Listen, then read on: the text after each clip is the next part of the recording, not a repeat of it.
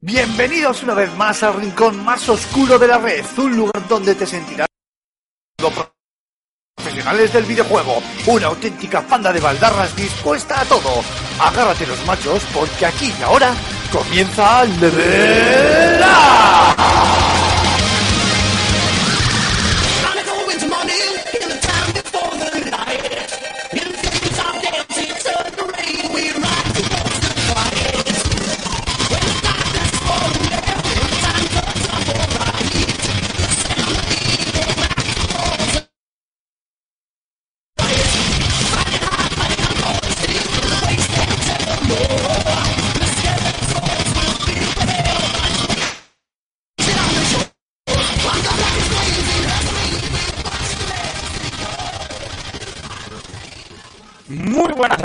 Queridos.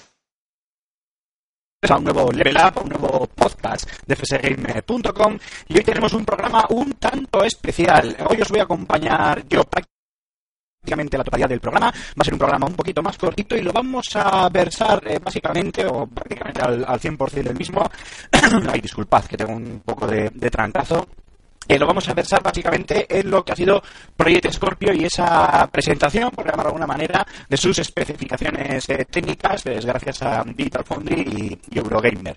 Pero bueno, antes de meternos en materia, bueno, hay que hacer lo ¿no? Que es la presentación del equipo. Me temo que hoy no hay equipo que presentar más allá de mi mismo y de mi persona. Eh, lo que sí vamos a intentar luego es eh, llamar a Antonio Santo para que entre en directo con nosotros, para que de aquí al programa y nos dé un poquito también su opinión sobre Proyecto Scorpio.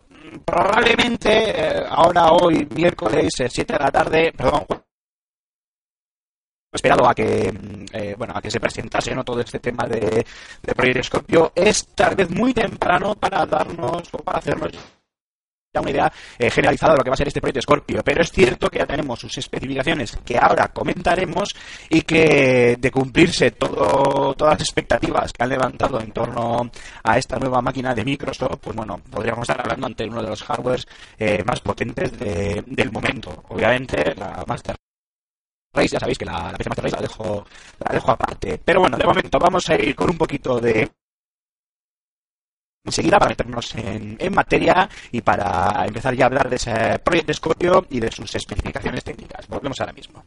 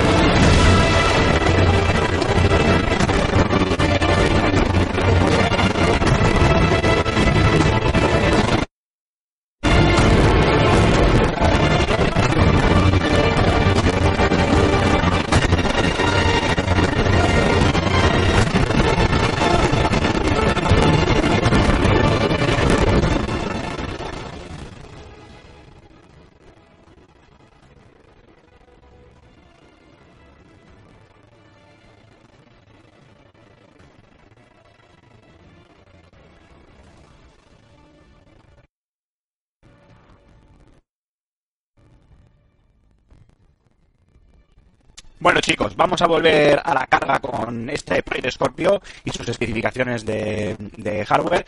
Eh, tengo que reiterar mis disculpas, ¿eh? porque tengo bastante catarrazo, así que es probable que notéis una voz un poco rara o que... Lo dicho, os pido disculpas de, de antemano. Bueno, vamos a ir un poco a la típica tabla comparativa, ¿vale? Para hacernos un poquito una idea de lo que a sus inmediatas competidoras en el, en el ámbito de las consolas de sobremesa, que serían la propia X1S de, de Microsoft y PS4 Pro de, Sony. Empezando por, por PS4 Pro, PS4 Pro lleva en cuanto a procesador 8 núcleos Jaguar a 2,1 GHz frente a los 8 núcleos Jaguar a 1,75 de X1S, eh, un poquito inferiores frente a los 8 núcleos también Jaguar, pero modificados, eh, por eso las especificaciones que encontráis por ahí creo que no aparece Jaguar como tal, eh, pero sí hemos podido leer que son eso, ¿no? procesadores Jaguar modificados a 2,3 GHz, un poquito superior en ese sentido a las, a las dos anteriores. En cuanto a GPU y las famosas UCs, las unidades de, de computación, eh, tenemos 36 unidades de computación GCN a 911 MHz en PlayStation 4 Pro, frente a 12 unidades de computación GCN de X1 S, frente a las 40 unidades de computación en esa medida a 1172 MHz. Parece una mejora bastante sustancial. Donde también notamos una, mejora bastante amplia es en la memoria y en su ancho de banda. Tenemos 8 GB 4 Pro a 218 GB por segundo en el, en el bus de datos eh, frente a los 8 GB DDR3 RAM, 68 GB por segundo hasta 219 GB por segundo de la X1 S frente a los 12 GB GDDR5 a 326 GB por segundo de Project Scorpio. Una mejora bastante notable. El disco duro es donde nos quedamos un poquito más clofe. Sabemos que es un disco duro de 2,5 de 1 terabyte.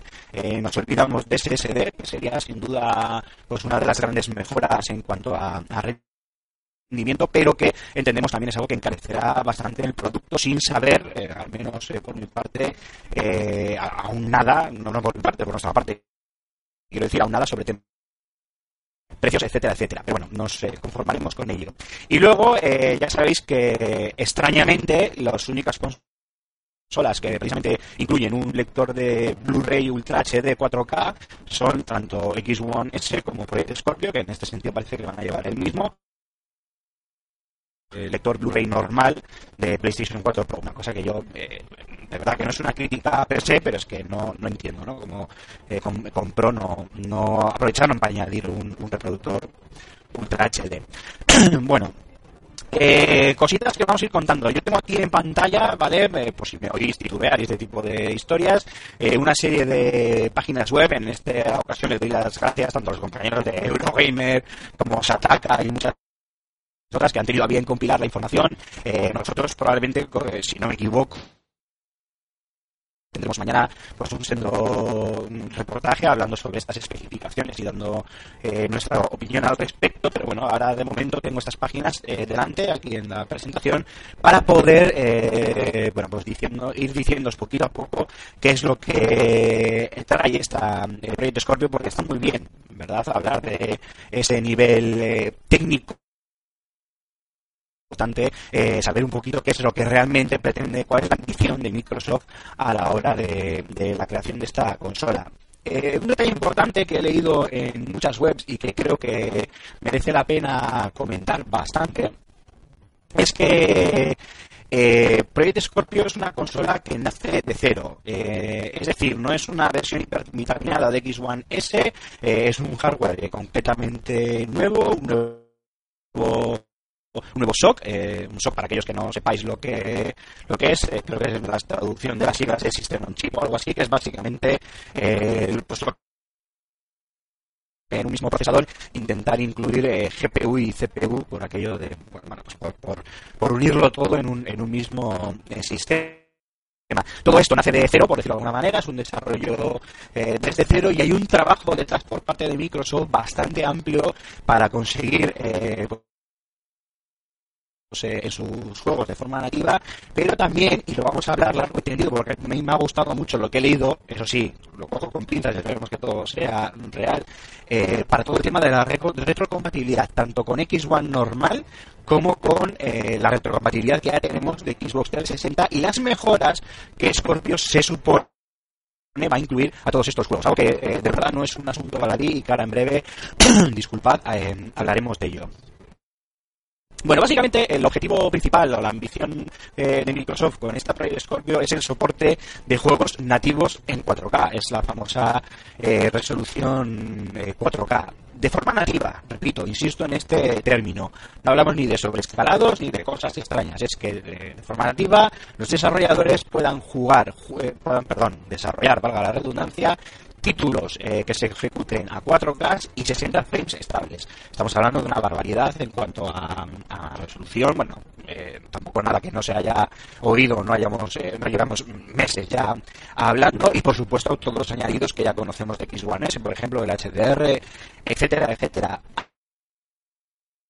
Es el momento de introducir un matiz y es hasta qué punto esta sesión por 4K. Estamos hablando de una consola que en, cosa de un año, una cosa así, la vamos a tener ya entre nosotros.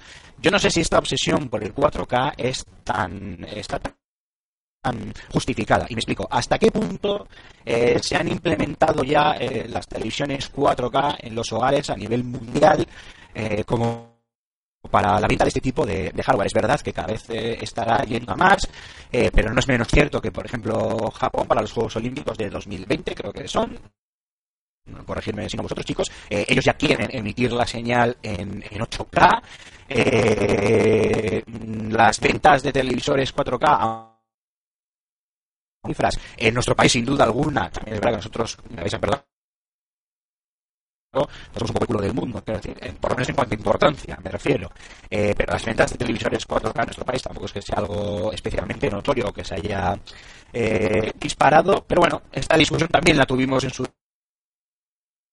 con X1 S, así que bueno, el objetivo es el que es, 4K y 60 frames por segundo estables en los juegos nativos de, de Scorpio y lo demás eh, pues ya se verá. Para ello ayuda, como decíamos, esa mayor frecuencia de reloj. Eh, tenemos esos eh, núcleos Jaguar modificados que llegan hasta 2,3 GHz. Yo cuando oigo esto de núcleos Jaguar modificados, a mí es que me suenan a overclockeados, a overclocking, ¿no? Pero vamos, supongo que de una forma segura y, y ante unas especificaciones técnicas muy, muy revisadas, pero vamos, a mí personalmente es algo que me suena.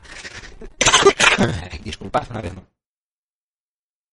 o teníamos, ahí también entra en juego pues la GPU de, AMD, esas 40 unidades de computación personalizadas, esa frecuencia de trabajo a, 100, a 1172 eh, MHz eh, para ofrecer de forma nativa esos juegos a 4K y 60 frames. Y por supuesto, pues a ese shock le acompañan esos 12 GB de memoria de los que antes hablábamos, con un ancho de banda bastante enorme, como esos 326 eh, gigas por segundo, y lo único que fallaba, lo que comentábamos. No, fallaba, bueno, no sabemos, ¿no? Pero sí que se echa en falta, eh, tememos que se va a echar en falta ese disco SSD. En principio, esas son las, eh, bueno, pues las especificaciones técnicas de esta mm, eh, proyecto Scorpio. Creo que he oído por ahí, por lo que he estado comentando con los compañeros the Records, y también por lo que he leído en otros artículos, básicamente estamos hablando de una consola eh, con un 30-31% más de potencia que PlayStation 4 eh, Pro.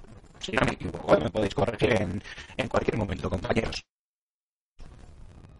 Y bueno, pues por lo demás, eh, un poquito más que, que, añadir en este sentido. Lo que vamos a hacer ahora, ¿vale? Es un breve parón, vamos a poner un poquito de música y vamos a intentar contactar con Antonio Santo vía telefónica a ver si puede entrar con nosotros y darnos hasta el momento su opinión de esta Project Scorpio. Que no se mueva nadie.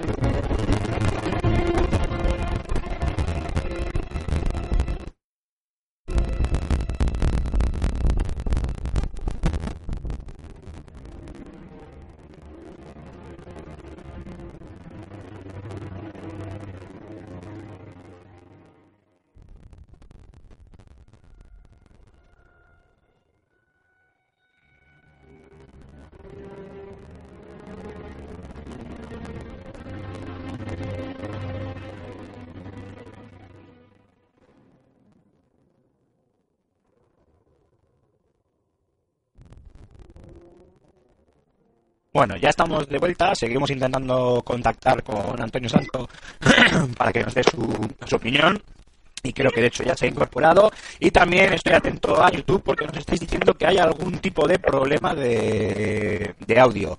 Eh, lo hemos intentado corregir. Espero que ahora se pueda oír mejor. Si no pues por favor nos lo vais diciendo e intentaremos eh, bueno pues trastear lo que se pueda para que nos podáis oír bien. Pero en principio eh, no hay pues, no hemos hecho nada raro y tenemos todo como como siempre. Pero bueno eh, veremos a ver qué ¿Qué se puede hacer? Eh, Antonio Santo, muy buenas, Javier, andas por ahí.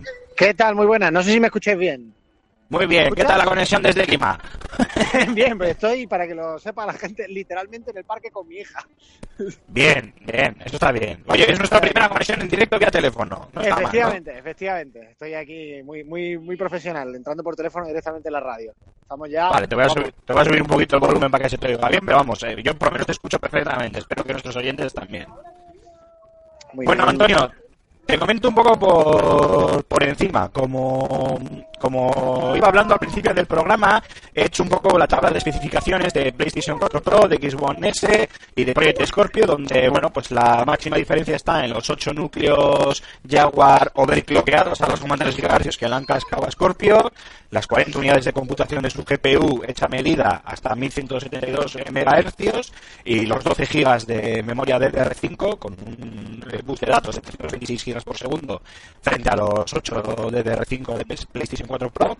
Nos quedamos con un disco de 1 tera de 2,5, disco físico, aquí nos olvidamos de estado sólido, de discos SSD, y incluye una vez más el lector Blu-ray 4K Ultra HD, que también tenía Xbox One S, pero que incomprensiblemente no le habían añadido eh, a PlayStation 4 Pro, que se quedó con un reproductor Blu-ray normal. Mm. Esto en cuanto a especificaciones técnicas. El objetivo principal de Microsoft es obvio, son juegos nativos eh, desarrollados para el 4K y a 60 frames, totalmente estables, más luego un montón de serie, un montón de cosas y de una serie de, de bueno, de mejoras que se quieren eh, implementar en la retrocompatibilidad, pero del cual hablaré luego.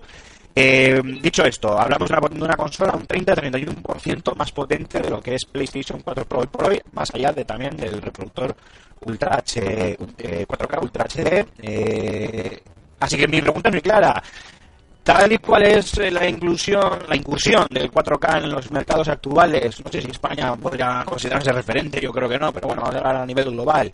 Y viendo la potencia de esta Project Scorpio, ¿cuál es tu opinión? ¿Qué nos cuentas? ¿Qué te ha parecido? ¿Sensaciones que te haya dejado? ¿Pros? ¿Contras? A ver, la máquina pinta muy bien en cuanto a especificaciones. Eso es impepinable, no se puede discutir. Sobre el papel, por lo menos, es verdad que es un maquinón bastante potente y solo nos queda la duda del precio. Porque claro, si me vas a vender una consola a 700, 800 euros, eh, estamos en lo de siempre. ¿Cuál es exactamente la ventaja competitiva con respecto a un PC de gama alta? Porque es que por ese mismo dinero te montas una torre potente.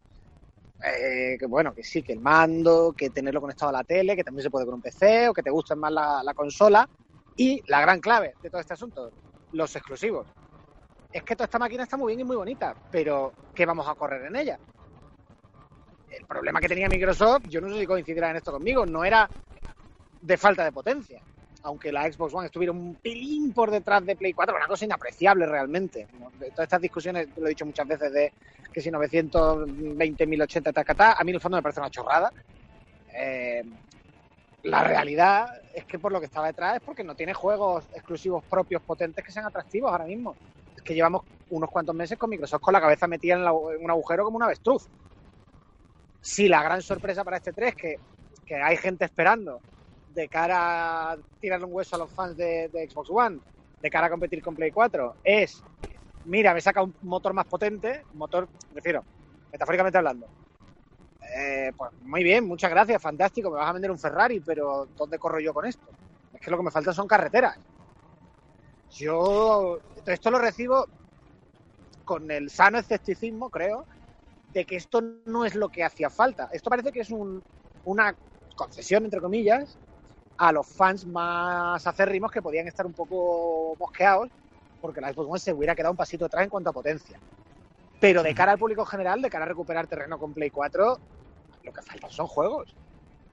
Eh, Hombre, a ver, está claro que ahora, ahora lo que falta es anunciar eh, eh, tanto exclusivos por parte de Microsoft como acuerdos con third party para, para ver qué títulos eh, efectivamente eh, exclusivos para la redundancia van a sacar para esta Scorpio de manera además que puedan eh, aprovechar esa potencia de la máquina para realmente ofrecernos esa experiencia en 4K y a 60 frames por segundo, HDR, etcétera, Bueno, etcétera. Lo que pasa es que todo el rollo este de 4K y todo eso también es por un tipo de usuario muy particular, eh, que es el que tiene dinero para comprarse una tele 4K, que no es cualquier cosa.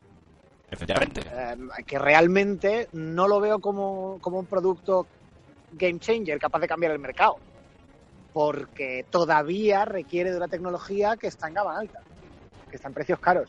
El tema es juegos. O sea, ahora mismo lo que necesita Microsoft es juegos. Da la sensación de que se han puesto una tirita en un corte que tenían, pero mm, mientras tanto no se han tomado ninguna medicina para, para la enfermedad grave que era la falta de exclusivos. Es que en Sony deben de estar la caja. Dicho lo cual, hay, se me ocurre así a bote pronto, un as en la manga que puede tener Microsoft, con lo cual sí que habría ahí un poquito de que el que ríe último ríe mejor, que es que Rockstar tiene que decir todavía cosas sobre Red Dead Redemption 2. Correcto, que se decía que tanto Red Dead Redemption 2 y cuál era el otro título que podían ser de presentación de Scorpio. No me acuerdo. Había me otro tipo, ahora sí había dos, uno era el Red Dead y luego había otro que no recordará cuál era. Y efectivamente se decía que, que bueno, pues que, que ahí podía haber chicha. Claro, piensa que si Microsoft se las ha apañado. A ver, si es simplemente esto se va a ver mejor en, en Scorpio, sospecho que no van a rascar mucho más. O sea, podrán vender unas cuantas consolas de más, pero no suficiente como para cerrar el hueco. Eh, que en internacional estaba a 3, 4 a 1, una cosa así. En España es una barbaridad, va 9 a 10 a 1 de consolas de Play 4 frente a Xbox One. Pero, por ejemplo, si Microsoft ha sido capaz de negociar una exclusiva temporal, ahí ya las cosas cambian. Te sale el RDR2 seis meses antes en Xbox One y ojito, que Rockstar sí es vende consolas. Exclusividad absoluta, mm, vamos, no me lo creo. No, No me lo creo porque que, ¿para qué? Lo que dices tú, ¿no? Con una exclusiva temporal ya, ya, ya, ya, ya, ya, Claro, ya, triunfado. eh, eh, exclusividad absoluta, no me lo creo porque Rockstar tiene la sartén no tiene nada que ganar con eso. Pero una temporal de seis meses, por ejemplo, hombre, eso es factible en tanto en cuanto lo de siempre. Microsoft pase por caja y le dé unas condiciones muy buenas. Podría ser, tampoco sería la primera vez. The Witcher, acordémonos de que tuvo exclusiva temporal con Xbox One, o sea, con Xbox 360, perdón, por ejemplo, digo por decir un juego grande, The Witcher 2 Y, lo- y sí. luego salió para PC. Eh, no me estoy equivocando, ¿no? Fue así, no al revés. Sí, sí, salió primero para Xbox. Eh, creo que sí, creo que sí. Bueno, si se me está yendo la olla, que puede Ya nos corregirá, no te preocupes, que corregirá. siempre hay, ojo- alguien ojo a visor que nos puede corregir. Estoy aquí con una mano en el columpio. Pero que, que sí, que ha habido, sí que ha habido juegos que han salido primero para Xbox en la época 360 eh, y después han salido para PC o para alguna consola o para otra consola o tal. Eh, ahora mismo, en plan, golpe en la mesa, yo creo que ese es el único que pueden dar con, efecto a corto plazo. Luego está también, al hilo me preguntabas, ¿qué te parece todo esto? Decíamos antes en el grupo de WhatsApp, eh, comentábamos que la que nos están colando con esto de la consola intergeneracional. Sí, sí, claro. sí, sí. Esto se lo podían haber ahorrado. Y eso que a mí no me parece que sea tan grave el caso de, Microsoft, porque todavía queda un año para su salida, o bueno, igual algo menos, pero quiero decir, eh, no ha sido algo tan precipitado, bajo mi punto de vista, como X1 S o como PlayStation 4 Pro. No, no, porque bueno, son cinco años, es un ciclo muy corto, pero entra dentro de lo, de lo aceptable. Si luego Xbox One aguanta durante tres o cuatro añitos más y hay, compatibilidad y tal, realmente está, es que es intergeneracional, es una cosa un poco rara, porque es verdad que la compatibilidad es total, o sea, son la misma máquina con, con, un eh, corazón más potente. Eso es una ventaja que ya lo comentamos en su día largo y tendido de la arquitectura PC. O sea, al tener una arquitectura interna que es de un ordenador, pues x86, las consolas nuevas se pueden permitir esta iteración de hardware sin tener que, sin correr el riesgo de que el software no sea compatible. Porque es eso, en el fondo es un PC pequeñito metido dentro de una caja, le cambias una pieza por otra y la, arquitectura sigue siendo la misma. Pero claro, por eso mismo me pregunto hasta qué punto no es una mm, uh, compra superflua que si tienes el dinero y te lo puedes permitir y te apetece y te gusta mucho estar a la última, fantástico. Pero falta, falta, falta, no hace. Vamos, yo no me la he comprado. Ni una Play 4 Pro ni me pienso comprar una, una Scorpio. Yo, yo no, pero yo estoy contigo, pero no, básicamente porque eh, tengo un mueble antiguo de estos que seguro que muchos eh, de nuestros oyentes saben de lo que hablo. El típico mueble que tenía un hueco en medio para la tele de tubo. El aparador de la hostia, sí. Efectivamente, que cualquier día, ¿sabes? Pues me liaré a chazos con él, me montaré un mueble puente de Ikea y ya meteré una tele en condiciones. Pero hoy por hoy es que estoy jugando con una 32 Full HD, eso sí, pero es una 32. Ahí no me entra una 4K ni aunque quiera. Así que, Claro, obviamente, Project Scorpio queda aparcada para mí de momento, por supuesto. claro, yo pues tengo una tele buena, Full HD, pero no tengo una tele 4K y no me voy a meter en gastarme, no, pues no sé, la verdad es que ahora mismo no sé cuánto están, pero vamos, varios cientos de euros. Eh, sí, sí, claro, además depende muy mucho de qué tele te vayas a te comprar. Te puedes tener ofertas medianamente buenas, pues por debajo de 1000 euros, eh, puedes tener teles de gama media por 1700, 600. 1800, 1000, y si te tiras a lo bestia, una curva 4K con el último del último, pues igual te llevas 3000, 4000, 5000 No, bueno, euros ya, de tele. eso, eso es... Tocado Prohibitivo, Una tele- prohibitivo. la tele 4K más barata, ¿cuánto puede estar? ¿600? No, más, más, más. Más, a, a ver, una tele medianamente decente. No te va a decir una de estas eh, marca Sky Blue Sense, no sé qué. No, Ya, ya, ya. una tal, ponla una oferta buena, pues yo qué sé, una, eh, 900 euros, ay, 999, una cosa de estas, ¿sabes? Vamos a, vamos a decir algo así.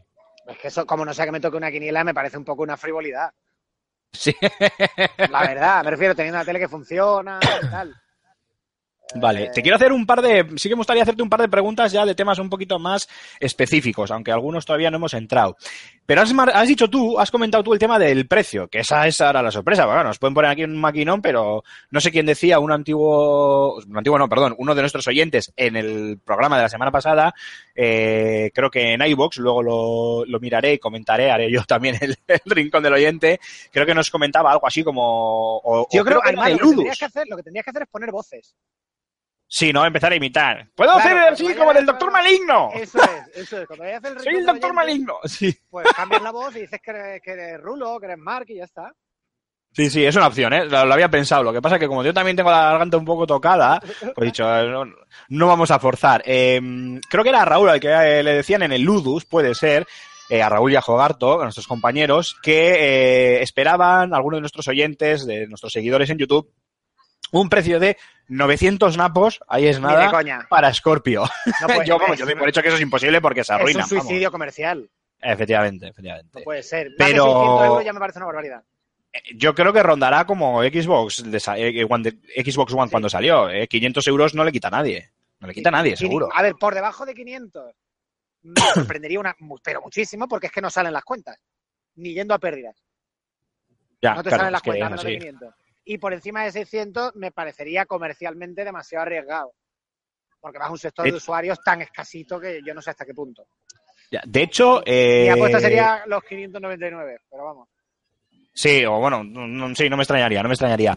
De hecho, eh, Antonio, la no inclusión de un disco SSD, que sería algo bastante lógico para conseguir ya un equilibrio, pues, eh, cuasi perfecto, ¿no? En, en- en semejante hardware, que eh, pensemos también que la inclusión de, ese tipo de CPU y de ese tipo de GPU también está pensada, y con esas características técnicas, también está pensada no solo para el tema de- del rendimiento, o mejor dicho, está pensada para el tema del rendimiento, efectivamente, y uno de los motivos eh, primordiales es el famo los famosos cuellos de botella, algo que, que tanto he sufrido yo las últimas semanas con el maldito Mass Effect Andrómeda en mi PC, aunque ya lo he conseguido solucionar, gracias a Dios. Y especialmente lo que quieren es evitar el cuello de botella. Un disco SSD ayudaría sobremanera Sí, en ese tipo pero de, mucho. historias. Ahí está. Tú también piensas que esto es para reducir el- los Eh, costes porque se, claro. se, se pueden disparar, si no. Es que un SSD piensa que te cuesta, eh, pues métete 80, 100 euros, un SSD de 125 gigas.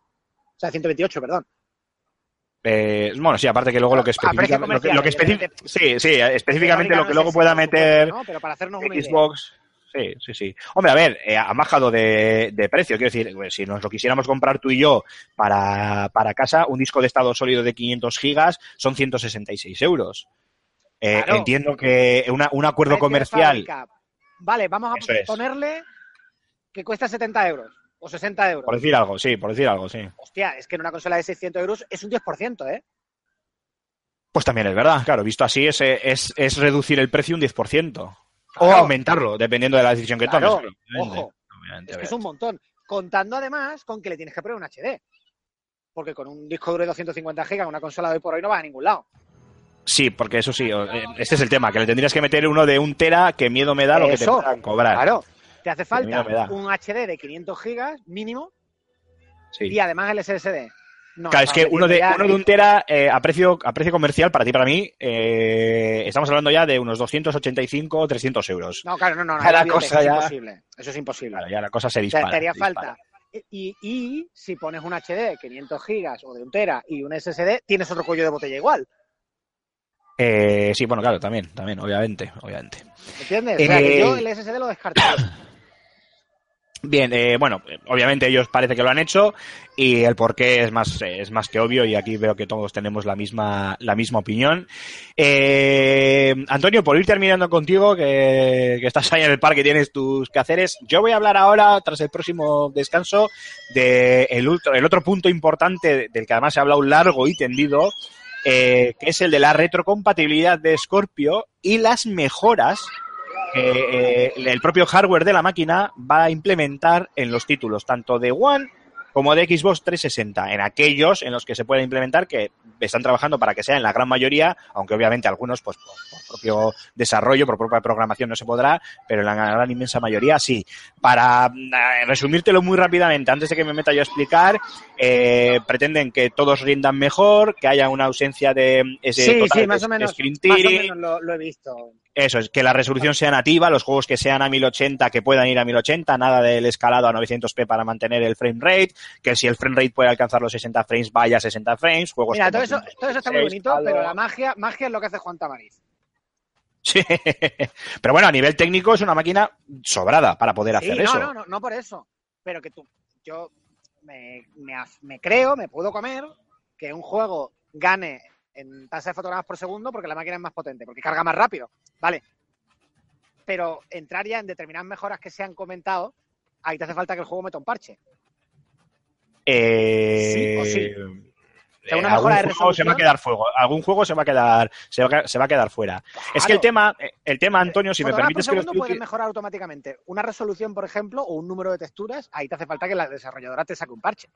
Ya, pero espera, no, porque eso es lo que quería explicar.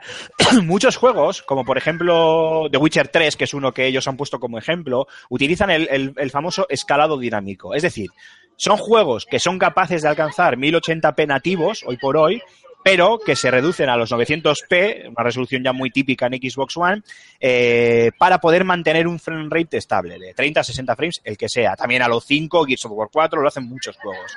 Eh, ese escalado dinámico es algo que el juego permite, con lo cual no haría falta parchear el, Claro, el juego. pero lo que te decía, en juegos que estén ya preparados, eso sí, pero que no pensemos que todos los juegos automáticamente van a ir mejor, porque es que eh, eso sería magia. Sí, no, mejor van a ir, pero van a ir mejor en otros aspectos. Claro, todo Eso- no será eso compatible, eso es. Eso es, eso es. A eso me refería. Vale. Que evidentemente van a cargar más rápido, por supuesto. Que si un juego va justito de fotogramas porque el motor no. Es que vuelvo a decir el motor, me refiero al motor metafóricamente hablando, como si fuera un coche. Porque la Sí. consola no tira, pues esos también tirarán mejor. Y los Bueno, ellos le han llamado el Scorpion Giant, o sea que no vas mal encaminado, ¿eh? Claro, y los que tengan el motor escalado hacia abajo, pues no tendrán que escalar y podrán ir a 1080 y a 60 fotogramas por segundo a los que encarten, fantástico. Pero que los que no Bueno. tengan esa posibilidad, o la desarrolladora te saca un parche o no hay tu tía. No, Eh, no es bueno, en plan pesimista y esto no, esto es mentira, tal, a explicarle a la gente en qué consiste realmente eso. Sí, bueno, ahora voy a entrar yo en un poco, poco a poco en los detalles. sí, bueno, tampoco quiero meterme en mucho tema técnico, ¿eh? porque al final es un coñazo. Aquí te empiezan a hablar de códex, te empiezan a hablar de fitos anisotofi- anisotrópicos, que si el tearing, que si tal, que está muy bien. Que cualquiera que conozca un poco el tema de los videojuegos, especialmente dentro de la PC Master Race, sabe perfectamente lo que hablamos. Pero igual para el usuario más de a pie, pues todo esto le da un poco lo mismo. Y con que le digamos que los juegos Se por lo a ver menos mejor, a estable- estables y fluidos y en algún caso hasta se va a ver mejor es más que suficiente Claro, al es que final, incluso, al fin y al ejemplo, cabo, el filtro pero es algo que se puede aplicar a cualquier juego y parece que no Claro. pero pasar de un 4 por, un 4 por estándar a un 16 por genérico Y, de repente telita. hay juegos que en un Telita. momento puntual te van un poquitín más, más despacio, los fotogramas por segundo, porque la consola se te recalienta. Efectivamente, efectivamente es, cosa que es Scorpio se supone que resulta que a lo mejor la tienes en un mueble en el que se calienta mucho. Y entonces tiene que perder sí, sí, un poquito claro. O sea, ese tipo de cosas sí, hombre, por supuesto, claro que sí. Pero bueno, que Bueno, seamos la- conscientes de que de repente no vas a poner, eh, ¿sabes? no se va a convertir el Pong en un Virtua Tenis por el hecho de meterla en la máquina. es que la peña también se mete unas historias en la cabeza fantásticas. Sí, sí, sí. Y tampoco va a haber resoluciones a 4K de juegos de Xbox Claro. 360 ni nada por el estilo, obviamente, Claro, obviamente. Claro. Eso está, Eso es. eso está claro. Bueno, Antonio, pues para ir despidiéndote, eh, pues nada, una breve conclusión o con lo que tú te hayas eh, quedado de, X, de, de estas especificaciones de Scorpio o lo que hayas echado en falta, lo que tú quieras matizar. Nada, solo me quedo. Si, si tuviera que elegir un titular, haría la coña de la potencia sin control no sirve para nada. Y- Como y dijo el gran maestro Pirelli. Claro, y en la entradilla te digo, la máquina luce fantástica, las especificaciones son estupendas, nos faltan por saber el precio y qué vamos a hacer con eso. Eso es. Eh, Antonio, mira, ya que estás eh, conmigo, antes de Venga, rápido que al tengo que final- coger a la niña. Al final no te dejo irte. Eh, tendremos, ¿verdad?, en fsgamer.com, como he adelantado antes, eh, un sendo reportaje hablando de las especificaciones y dando nuestra opinión sobre Scorpio, ¿verdad? Correcto. Perfecto, no podía vale. ser de otra forma. No, eh, eso era todo. No, es que ya que digo que estoy aquí con las chuletas de otras páginas web, digo, pero la nuestra también la tenemos, ¿eh? Que no, que la gente no Sí, se piense sí, que no la mañana, vamos a tener. nos extendemos, nos extendemos con Perfecto. Mañana van, van a tener relación doble con, con el eh, podcast ya en diferido y con el reportaje que, que Claro, hagamos nosotros. es el tema del día. Perfecto. Antonio, muchísimas gracias. Eh, nada, un saludo, muchos besos para esa hija tuya que es para comérsela y nos vemos, nos escuchamos en el próximo Level Up. Venga, hasta la semana que viene. Un abrazote. Abrazos. Chao, chao.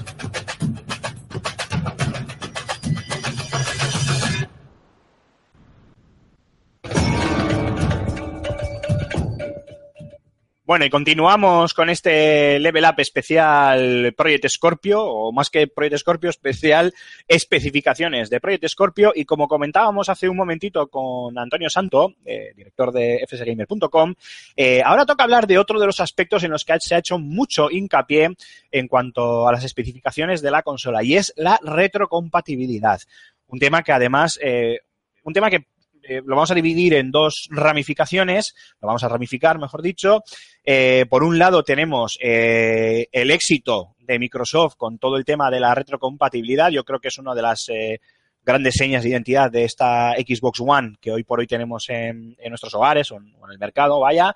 Y por otro lado, la, punta de lanza que esto supone para Project Scorpio, donde repetimos, al ser una consola que parte de cero, ¿vale? Que no es una Xbox One eh, hipervitaminada, eh, pues eh, resulta que bueno, nos, nos, va a permitir también ser eh, totalmente retrocompatibles, no solo con los títulos de One, algo yo creo que necesario, sobre todo para vendernos esta chufa de las eh, consolas intergeneracionales, sino que además eh, también lo va a ser con los títulos de Xbox 360 como One ya lo es ahora. Pero todo esto eh, basándolo en o centrándolo en cinco pilares fundamentales donde eh, los juegos tanto de One como de 360 van a ver eh, incrementadas eh, sus especificaciones, sus características y bueno, pues resumiéndolo y en lengua vernácula, ¿no? Para que todos me entendáis, eh, se van a ver mejor. Todo esto cogido con pinzas, ¿eh? Porque tiene sus, sus matices. Lo vamos a comentar un poquito, bueno, pues eh, según esos pilares de los que nos, nos hablaban. En principio, aprovechando, aprovechando, perdón, las famosas 40 unidades de, de computación de las que hablábamos, de la GPU y la velocidad de reloj de 1172 MHz, tatatí, tatatí, en palabras de Audio Gusen, creo que se pronuncia, uno de los eh, técnicos de, de, Microsoft, pues eh, el rendimiento se va a ver mejorado en muchos juegos y sobre todo, pues uno de los problemas eh, gráficos o técnicos más evidentes que todos hemos sufrido alguna vez, que es la ausencia total del de screen tearing. Eh, tearing, tearing, o como se pronuncie. Para aquellos que no sepáis lo que es, seguro que lo habéis vivido, es cuando no tenemos activado el sincronismo eh, vertical en nuestro monitor, eso cuando hablamos de, de juegos de PC, o bien en el, en, nuestras consolas, eh, a veces vemos esos pequeñas, esas pequeñas rayas que cortan la imagen, ¿no? Es un... Eh, no sé cómo explicarlo de forma poco técnica sin meter la pata, pero sería algo así como una especie de desfase entre los eh, frames del juego, el, refresco en hercios 50, 60 y demás de la pantalla y bueno, ese pequeño salto que hay, hay que hace que eh, eh, bueno, que de repente no, haya ese sincronismo vertical, no se espere al refresco y por lo tanto se vean esos cortes llamados eh, tearing o screen, screen tearing, ¿no? Aquí también entra lo del triple buffering, el doble buffering, pero bueno, no vamos a hablar ahora de, eso. Eh, bueno, pues la realidad nos dice que Scorpio nos lo deja claro. Eh, lo que vamos a ver son los juegos, o sea, no vamos a poder ver juegos de 30 frames por segundo corriendo de repente a 60, porque al final es el juego el que eh, establece ese objetivo de, frame rate. Si es un juego que su día se diseñó para 30 frames, pues va a ir a 30 frames. Pero, sin embargo, si hablamos de un título a 60 frames que por algún motivo tenga caídas de frames por eh, eh, efectos gráficos, eh, por sinorismo vertical, por yo qué sé, cualquiera de los motivos que se os pueda ocurrir, se supone que con Xbox Scorpio, Project Scorpio, como al final decidan llamar a la consola, estos problemas van a desaparecer. Con lo cual, eh, la resolución máxima en juegos, eh, en juegos dinámicos, esto es importante, lo, explicamos ahora, eh, incluyendo el tema de los frames, obviamente, no solo de la resolución, pues se va a ver siempre en, en esa resolución máxima, para que me entendáis. Me explico. Hay títulos, títulos muy grandes, muy obvios, de tanto de third parties como exclusivos de, Microsoft, perdón, que, bueno, pues que tienen esto de la resolución dinámica. Ejemplos, Doom 2016, Halo 5, Gears of War 4, Battlefield 1, los juegos basados en el motor gráfico Frostbite lo tienen muy mucho, por eso hay eh, a veces esos problemas de cuellos de botella, por eso a veces los problemas de cuello de botella con eh, títulos basados en Frostbite son más notables de lo que debieran. Eh, Call of Duty Infinite Warfare, The Division, bueno, títulos AAA, eh, grandes eh, blockbusters y títulos de, muchas ventas, perdonad, que tienen esto del escalado dinámico. ¿Qué es? Bueno, lo explicábamos antes con Antonio. Eh, por poner un ejemplo muy claro, en Xbox One, The Witcher 3 tenía un escalado dinámico. Es decir, es un juego que corre a 1080p. Pero para evitar caída en los frames, para evitar eh, desestabilidad en, los frames, la resolución se capaba, por decirlo de alguna manera, a 900p. No es una diferencia excesivamente grande de 900p a 1080p, pero había que hacerlo, porque de esa manera eh, los frames se mantenían. ¿Qué pasa?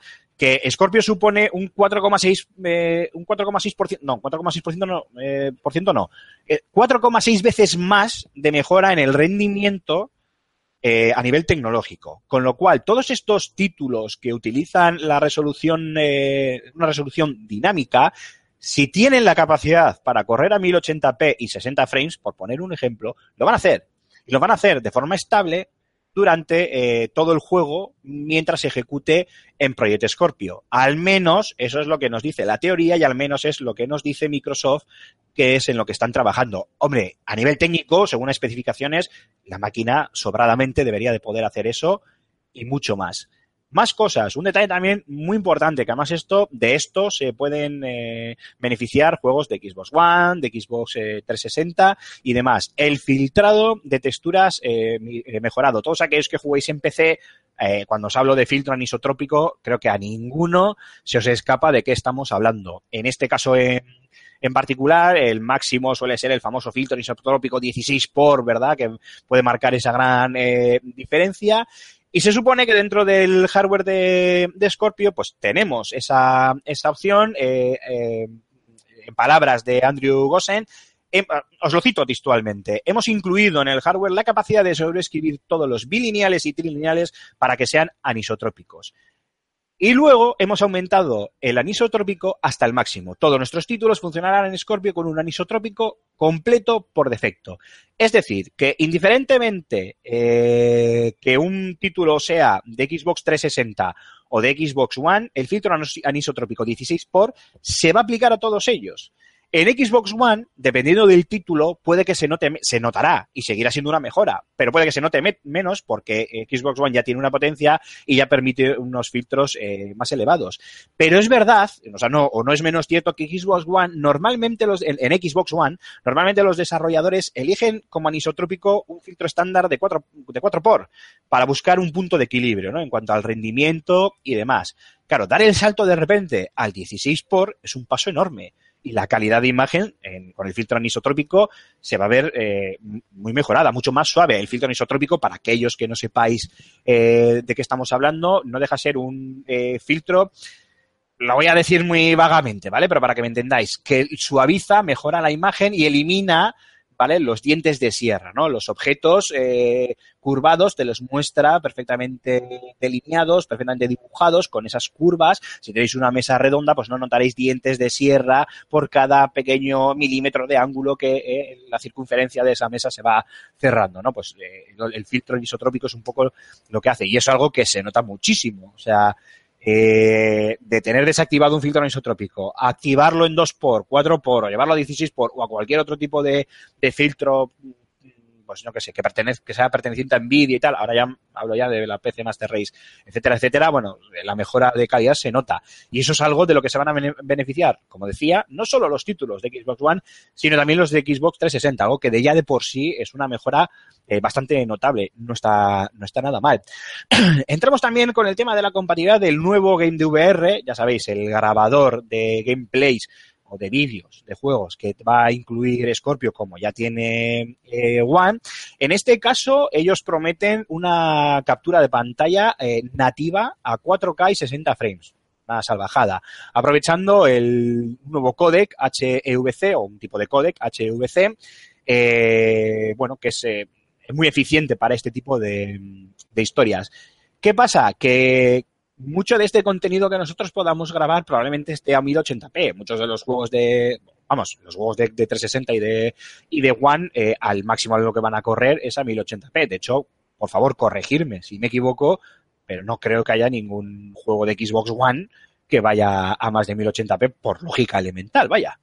Eh, ¿Qué pasa? Que esa potencia extra del grabador nos va a permitir que las, eh, las capturas de vídeo retroactivas de, de Game VR de, de Scorpio, eh, los usuarios tengan la posibilidad de buscar eh, con precisión milimétrica, frame a frame. O sea, extraer capturas de un vídeo justo en el momento milimétrico que se buscan. Vale, no podremos capturar a 4K, no tiene ningún sentido. Quiero decir, igual sí que podremos, pero la resolución será 1080p, será un rescalado, no, no, no, tiene, no tiene ningún sentido, no tiene lógica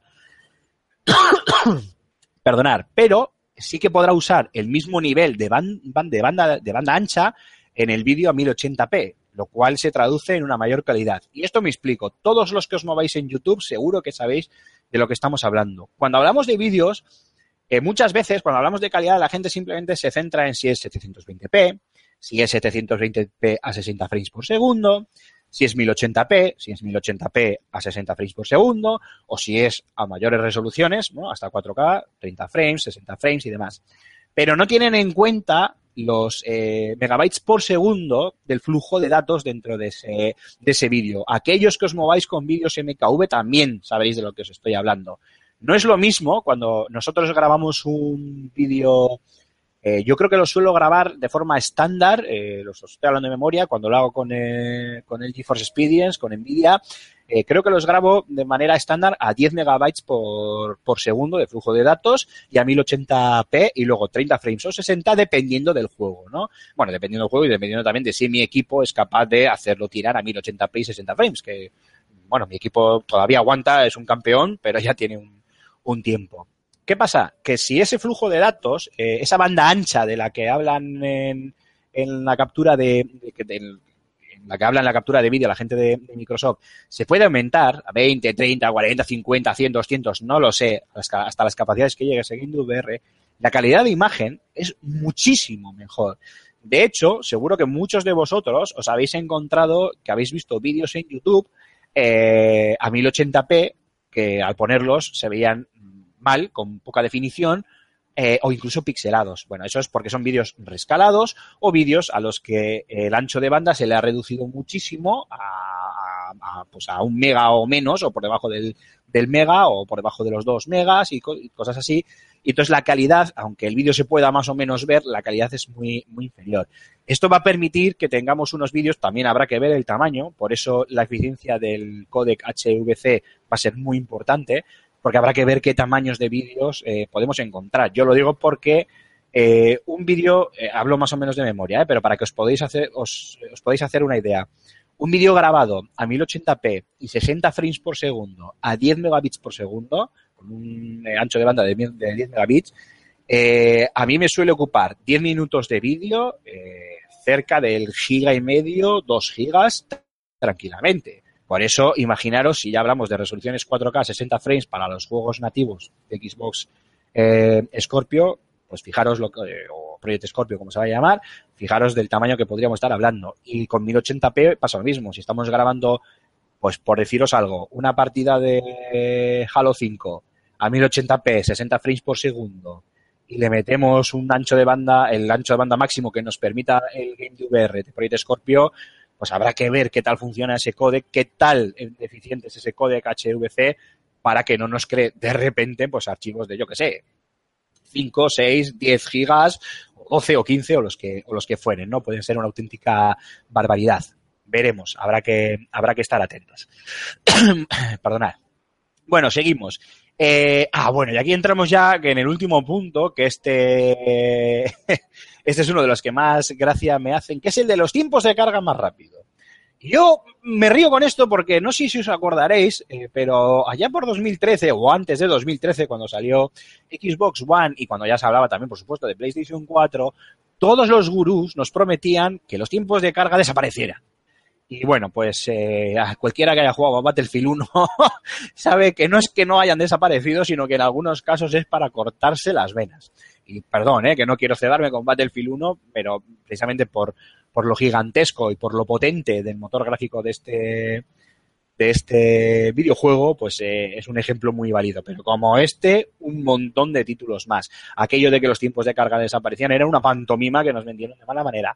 Ahora el discurso es un poquito más relajado, pero sí que nos aseguran, eh, en palabras del propio Gusen, Gosen, o como se pronuncie, eh, bueno, que pueden decir eso, que los tiempos de carga en los juegos serán fundamentalmente más rápidos, principalmente por tres motivos, ¿no? El aumento de CPU, que es un 31%, que es lo que comentábamos ahora en términos de reloj, que ayudarán a los juegos que están ligados a la CPU en términos de su, de su IO.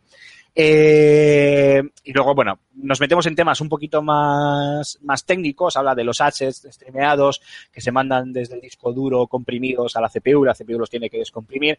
Bueno, todo esto es un tema muy técnico, ¿vale? En el que no vamos a entrar, pero básicamente el resumen es lo mismo que llevamos diciendo desde que hemos empezado el programa y que también comentábamos con el compañero Antonio. Al final tenemos un maquinón a nivel eh, técnico y la lógica nos dice que eh, más velocidad de CPU, mejor GPU, menos cuellos de botella, eh, buses de datos más rápidos, etcétera, etcétera, pueden hacer, por lógica tienen que hacer que los tiempos de carga sean más rápidos, eh, incluyendo también la, memoria RAM. Eh, que afecta, de hecho, a los, a los juegos retrocompatibles de una manera muy, muy interesante, porque a ver si os lo sé explicar de una manera sencilla. La nueva consola ofrece a los desarrolladores 8 GB de RAM, pero claro, los juegos existentes de Xbox One solo usan una parte, usarán una parte. El resto es un, es el resto de la RAM se puede usar a su favor para que, por ejemplo, eh, si un juego de Xbox One usa 5 gigas, esos 3 que sobran se convierten en una caché de archivos del sistema. Es decir, si estás en una carrera y pierdes, o si estás en una lucha, en un juego de, de lucha y, y, pierdes, ahí hay un margen mediante esa caché, mediante esos 3 gigas de sobra, para evitar los tiempos de carga o reducirlos y volver a, reiniciar la carrera o a iniciar el combate de una manera eh, no sé si inmediata, pero desde luego muy, muy rápida. Bueno, como veis, todo muy, muy técnico. Eh, obviamente, no es oro, no es oro, perdón, todo lo que reluce y también hay algunas pegas. Y es que eh, algunas de todas estas mejoras de las que hablamos, que está todo muy bonito y es todo muy potente y está muy bien, probablemente puedan causar problemas de compatibilidad en un porcentaje muy pequeño de juegos, pero que están ahí. A ver, eh, no todas eh, las ventajas de las que hemos estado hablando hasta ahora se van a poder aplicar a todos los juegos. Al final es algo parecido a la forma en la que funciona el modo boost este de PS4 Pro. ¿No? que es compatible con todo, con la mayoría de sus juegos, pero que en algunos da problemas. Eso que comentaba Antonio, los juegos están desarrollados de una manera y de repente eh, no vas a convertir un Pong en el Virtua Tennis simplemente porque lo metas en una, en una Scorpio. Si es cierto que eh, desde Microsoft aseguran que están trabajando para que todos los juegos funcionen lo más rápido posible eh, eh, dentro de estas cinco características, lo mejor que puedan.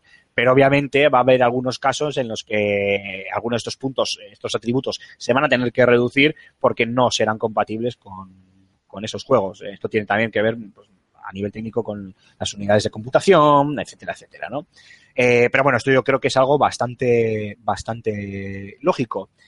Y por mi parte, chicos, yo creo que nada más. Creo que le hemos pegado un buen repaso a las especificaciones de, de Project Scorpio, a lo que se ha anunciado, a lo que se ha anunciado hoy. También, por otro lado, eh, hemos hablado de ese importante salto retrocompatible con One y con 360, algo que no es novedad, pero que es muy necesario para vendernos la moto de las eh, consolas intergeneracionales. Y de todas formas, como comentaba antes con Antonio, mañana tendréis en fsgamer.com un reportaje con todas las especificaciones para que ya más tranquilamente os lo podáis eh, leer, podéis echar un vistazo y ver también un poco nuestra opinión al respecto. Así que ahora, si os parece, vamos a hacer otro breve descanso musical y ya pasamos a la firma de José Carlos Castillo, que él sí que no falla, él siempre está todas las semanas con con nosotros, donde nos va a hacer un pequeño resumen sobre su review de Mass Effect Andrómeda. Que no se mueva nadie, que paso lista.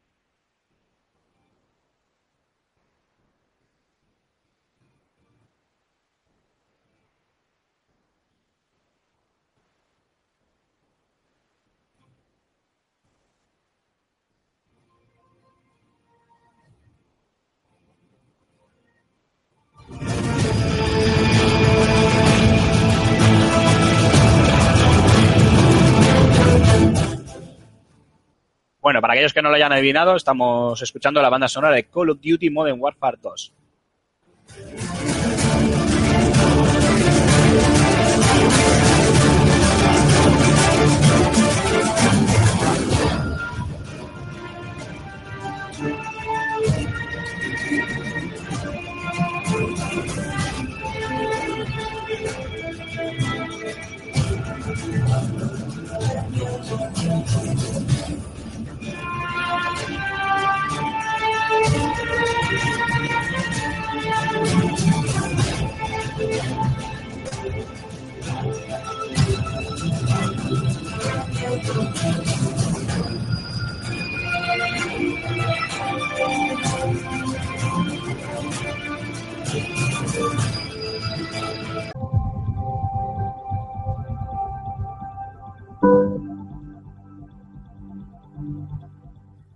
Decenas de horas después, alcanzados los títulos de crédito y acondicionada buena parte de la galaxia, concedo razón a la mayoría. Mass Effect Andrómeda mantiene intacta la esencia de la serie, aunque su ejecución es mejorable. Ya sabréis de qué va esto. La humanidad se embarca en la iniciativa Andrómeda para establecerse lejos de la Vía Láctea. Naves a modo de arcas parten así en un viaje de 600 años, con la mayoría de su tripulación criogenizada. Es entonces cuando despertamos como uno de los hermanos Ryder, quien acaba convirtiéndose en pionero de la misión. Ya desde el protagonista, Andrómeda rompe con los cánones. Mientras que Shepard era un contenedor que moldeábamos tomando decisiones, tanto Scott como Sara nos llegan repletos de contexto. La rueda de diálogos sirve entonces para matizar su carácter. Ninguna opción impacta significativamente en el desarrollo del personaje, que se mueve en una escala de grises. La trama en sí dista también de variar y se presenta repleta de clichés. Ya no solo la búsqueda de un nuevo hogar entre las estrellas, también el envite de una raza alienígena en base a la tecnología de otra ya extinta. Por fortuna, el sistema de combate abandona las coberturas en favor del movimiento constante, gracias al jetpack. Junto al multijugador, las refriegas son de lo mejor que encierra el título, tan entretenidas que pronto obviamos la falta de variedad en el planteamiento de las misiones. Sí que están de enhorabuena los amantes del checklist. La galaxia Andrómeda os garantiza decenas y decenas de horas a los mandos, visitando planetas muy diversos entre sí, donde crear áreas de despliegue, dominar asentamientos o activar torres relictas para incrementar el indicador de habitabilidad. Os preguntaréis si se ha exagerado con el acabado del juego. Mayormente. Amén del retardo en la carga de texturas, el mayor problema viene dado al supeditarse las animaciones faciales humanas a las del resto de especies, algo que debería solucionar el parche en curso. A fin de cuentas, Andrómeda transmite la incertidumbre de su desarrollo. Hay demasiado por pulir en un proyecto que acumula un lustro de trabajo, empezando por el hieratismo de nuestra tripulación. Sus historias no atrapan, por lo que no se da la empatía que encumbró a los originales. Tampoco he notado que mis decisiones modificasen el transcurso de la aventura. No es que Andrómeda sea un mal producto, es que se enmarca en una de las franquicias mejor valoradas, donde no hay cabida para el mero entretenimiento.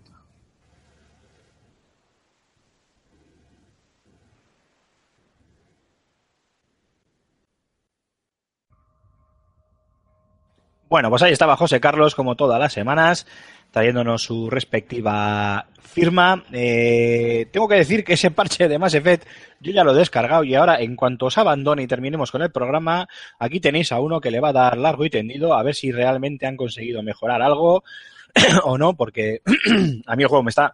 ya podéis perdonar, ¿eh? A mí el juego realmente me está gustando mucho o bueno, vamos, dentro de lo que me esperaba y me gustaría que este parche ayude un poquito, sobre todo a temas de rendimiento que he tenido, como os decía antes, serios problemas de cuello de, botella con el mismo. Bueno, y ahora toca, como no, la sección del oyente, que pues como ya veis que aquí estamos un equipo multidisciplinar, pues mira, esta semana he decidido que me voy a encargar yo de hacerla y vamos a leer los comentarios que nos han ido llegando y a comentarlos, que en este caso me vais a perdonar, compañeros, pero solo yo puedo daros feedback, daros la réplica, así que nada, espero que, os valga. Bueno, eh, en este caso hemos recibido muchos comentarios. Eh, en iBox, que son un poquito los que vamos a, leer y además como tenemos tiempo me voy a explayar tranquilamente.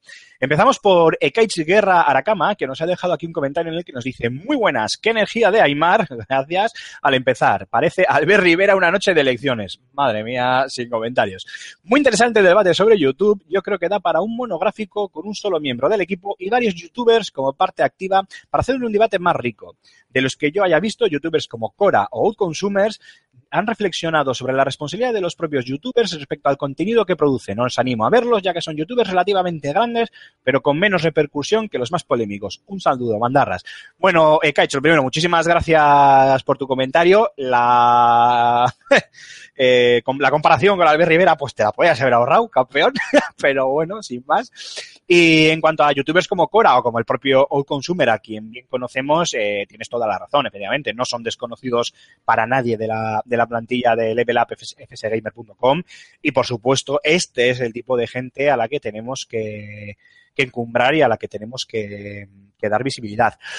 en cuanto a la mesa, perdonad, en cuanto a la mesa redonda eh, con youtubers, me parece una idea genial que probablemente llevemos a cabo pues veremos que, cómo podemos encajarlo en cuanto a fechas, porque además eh, no será por falta de contactos, o sea, conocemos unos cuantos que seguro que se animan, pero de todas formas, eh, yo os animo, valga la redundancia, a escuchar el programa, creo que es eh, segunda temporada, programa 7, en el que hablamos largo y tendido con la youtuber Alba, Alba no recuerdo ahora el apellido, pero bueno, todos la conoceréis como Koala Rabioso, de Koala Studios, con su propio también canal de Koala Rabioso y también colaboradora de Spanish Queens. Tuvimos una interesantísima charla, es el Level Up, repito, temporada 2, episodio 7, si no recuerdo mal, y os recomiendo que le echéis un tiento si no lo habéis escuchado ya. Eh, pero gracias, Ikaich, que nos eh, anotamos esta idea tuya de la mesa redonda, que efectivamente es muy, muy buena. Janfrey nos dice por aquí, ¿y por qué no habéis entrado en el mundo de los youtubers conspiranoicos que un día dicen que la Tierra es hueca y mañana, y mañana te dicen que es plana? Ahí sí que hay sida. Eh, bueno, Janfrey, pues, ah, bueno, y nos deja otro comentario. Por cierto, Halo está inspirada en una saga de libros llamada Mundo Anillo. Puede que Mass Effect saque cosas de ahí y no de Halo. bueno, Janfrey, eh, respecto a lo de Halo, en realidad es un poco indiferente. Quiero decir, eh, la comparación la hicimos porque Halo, como videojuego, al igual que Mass Effect como videojuego, es anterior a este Mass Effect eh, Andrómeda. Y también porque los diseños, si juegas al título o si lo has jugado, supongo que te habrás dado, dando- te habrás dado cuenta, perdón, los diseños también incluso se parecen entre, entre ellos. Que luego ambas dos eh, sagas se hayan podido inspirar en, Mundo Anillo, pues eh, seguro que sí, ¿eh? no, no te lo niego. En cuanto a los youtubers conspiranoicos, pues mira, yo creo que es que bastante tenemos con los que, por un lado, eh, cometen delitos y por otro lado son, son tontos. Entonces ya con esos dos ya tenemos el cupo ya cubierto y como bien decía Ikaich, vamos a darle más visibilidad a gente como Consumer, Cora, Koala Rabioso y un montón más de grandiosos creadores que hay en YouTube, nosotros mismos y nuestro canal, por favor, eh, meteros en YouTube, canal FS Gamer, suscribirse, ver nuestros vídeos, tenéis todos los lunes el Ludus con nuestros compañeros eh, Raúl y Jogarto, tenéis grandes, enormes reportajes sobre la cultura del videojuego de Antonio Santo, tenéis los mejores y más divertidos directos con, eh, con Julen Gambo y conmigo mismo, gameplays, tenéis de todo, o sea que eh, el primer canal al nuestro, por favor. Rogiri nos dice por aquí, bueno, ¿qué tal? Un saludo para todos. eh, para vuestra información, si hay una página, bueno, perdón, es que no tiene puntos de, puntuación, entonces esto va como muy seguido y no sé dónde tengo que parar. Repito, Rogiri, bueno, ¿qué tal? Un saludo para todos. Para vuestra información, si hay una página que te dice cuántos jugadores reales existen en Destiny, solo hay que buscar un poco y nunca más. Y nunca más. Y nunca más digo que la comunidad está pagada. Antes de hablar de estas cosas, informaros un poco. A día de hoy estamos en un millón y medio de jugadores reales igual que yo mm, me, me he preocupado, creo que pone, en buscar información, hacedlo vosotros, no seáis tan malas personas. Un saludo, compañeros. Bueno, Rogiri, malas personas no somos. Bueno, Alfonso un poco sí, pero los demás somos buenos. Eh, te comento, yo busqué, busqué eh, largo y tendido estos datos y estos datos no existen. A mí me gustaría, porque obviamente eh, no tengo motivos para pensar que nos puedas estar engañando, ni muchísimo menos, me gustaría, por favor, eh, no me gustaría, te pido, por favor, que en, eh, un comentario en este programa o si quieres en el anterior, donde hablamos del tema, nos dejes qué página web es, porque yo lo he buscado por activa y por pasiva y me ha sido imposible encontrar estos datos. De todas formas, permíteme que dude eh, de que sean reales, activos, un millón y medio de jugadores, porque esos datos eh, prácticamente no los manejan ni títulos como Call of Duty, por decirlo de alguna manera, donde te puedes encontrar, eh, pues el otro día lo vi en, en- Steam Charts, eh, vi que el que más tenía de los Call of Duty era Black Ops 3 con 3.000 jugadores online en, en un momento dado. Eh, en Xbox eh, Infinity Warfare no tiene contador. Black Ops 3 creo que sí tenía y lo máximo que llegué a ver creo que fueron unos 200.000 conectados a la vez.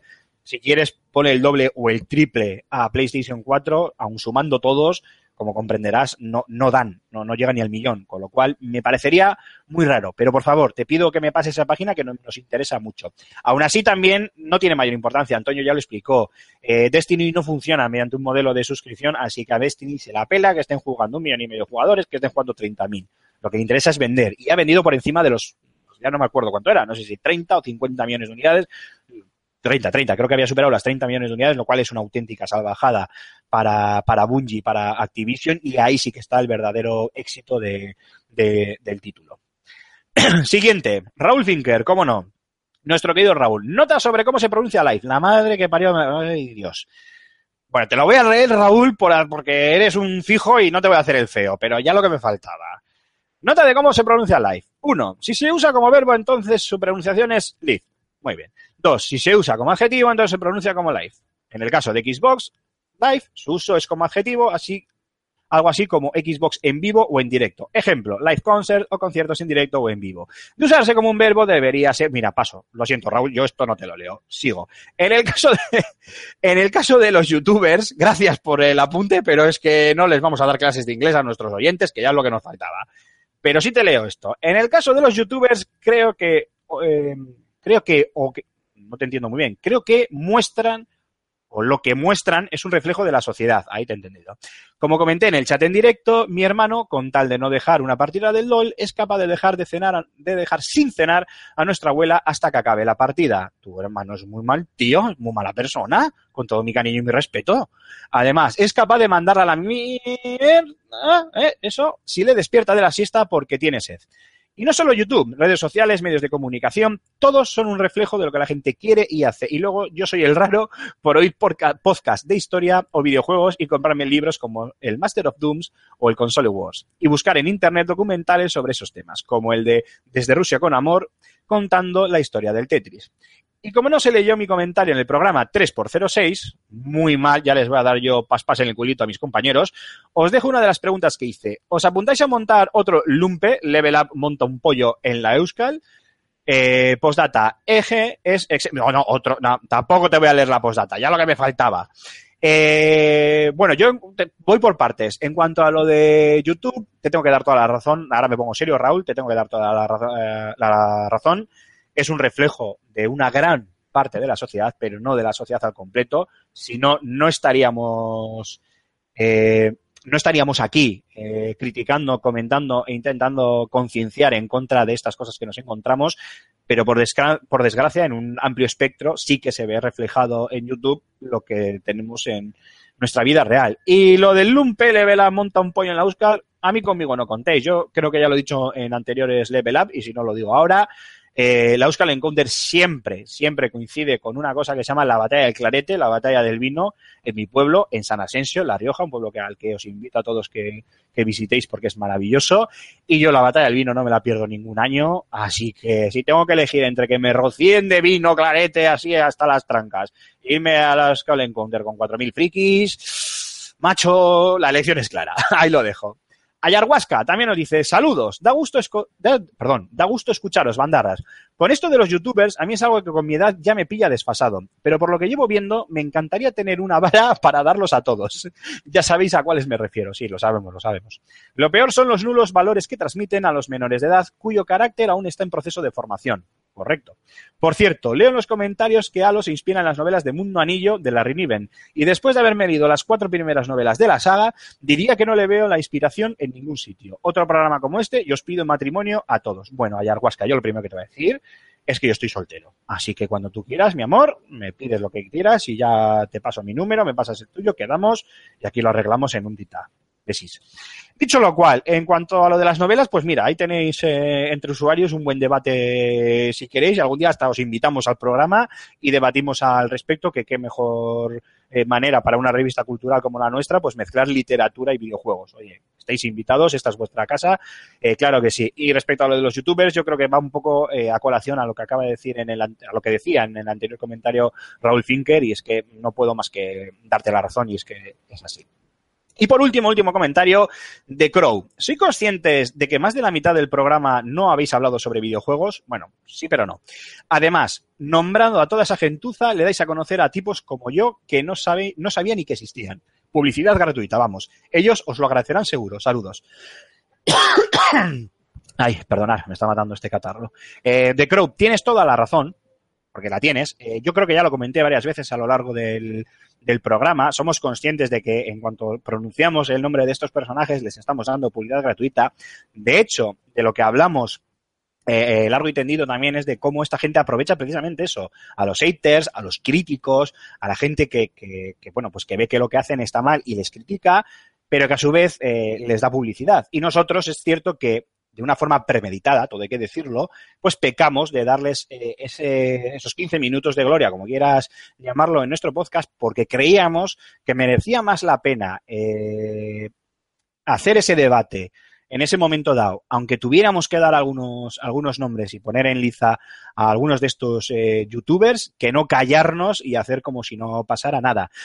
También, y esto de verdad que no es peloteo, es porque creo que poco a poco os vamos conociendo, vamos conociendo nuestra audiencia y sabemos que es un tema que con vosotros se puede tratar Eh, por supuesto, no tenéis por qué compartir eh, al 100% nuestras opiniones, bueno, al 100% ni al, ni al 1%. O sea, podéis eh, estar totalmente en desacuerdo, pero creemos que tenéis dos dedos de frente como para saber entrar en ese debate, saber eh, por qué hacemos lo que hacemos y sobre que no hemos hablado de videojuegos, pues hombre, tienes razón, pero hasta cierto punto. También esta gente al final posiciona muchísimo a jugadores que, como bien decía, a ver si recuerdo el nombre, eh, vamos a ver, como bien decía, pues eh, creo que ha sido el propio, no sé si Raúl o, a eh, Kites, ahora mismo no recuerdo quién me lo ha dicho, estoy buscando aquí el comentario, no, mira, ha sido, perdón, ha sido hace un momento, en el comentario de Ayarhuasca,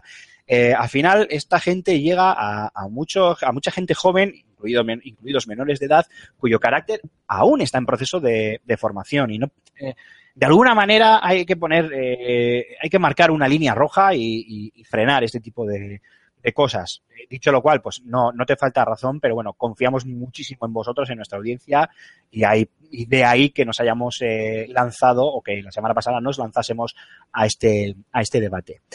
Chicos, y aquí termina el rincón del oyente, aquí está aquí los comentarios eh, del programa, así que nada, 30 segundos de música y vamos ya con la despedida y cierre.